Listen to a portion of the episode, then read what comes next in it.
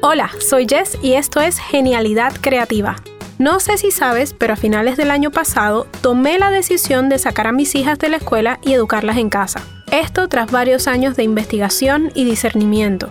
El reto de convertirme en mamá homeschooler y a la vez mantener mi emprendimiento, mis proyectos personales, la casa, la familia, mi vida espiritual, etc., ha venido a sacudirme la vida y a ponerme una serie de dificultades que, aunque no lo creas, han sido de mucho provecho y estímulo para mi creatividad, mi valentía y mi productividad. Te comparto algunas de las lecciones que he sacado de este primer año de caos organizado.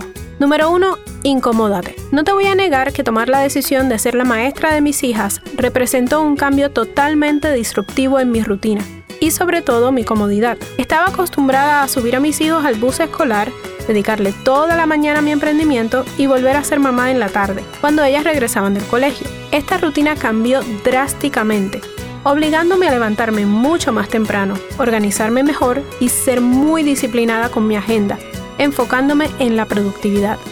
Para gozar de las ventajas de la incomodidad, no tienes que tomar decisiones tan drásticas como las mías, si no quieres. Pero sí te recomiendo que te esfuerces por salir de tu zona de confort, prestar atención a nuestras inseguridades y enfocarnos en el miedo. Pero no es en la incomodidad que encontramos las mejores ideas ni se activan nuestros proyectos. Haz algo que te incomode, pero no solo algo sencillo y básico. Piensa en algo grande y drástico que te sacuda totalmente. Número 2. Usa lo que ya sabes. Cuando mi esposo y yo tomamos la decisión de hacer escuela en casa, no éramos expertos en el tema. Habíamos hecho nuestro research y conversado con algunas personas. Y así, con esa información, nos lanzamos, decididos a aprender a través del proceso.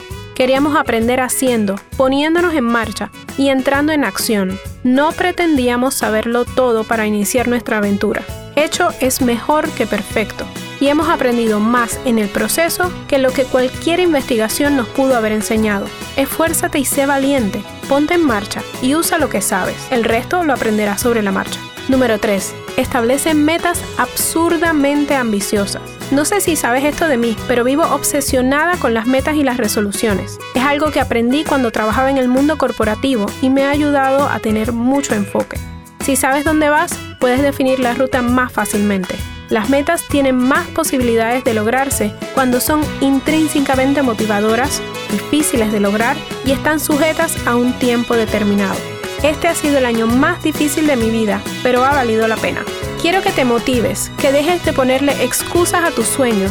Se te va la vida, no dejes de hacer eso que quieres hacer. Incomódate, usa lo que sabes y establece metas absurdas. Tu creatividad florecerá si lo haces. Esfuérzate y sé valiente. Ráscate el cerebro con eso.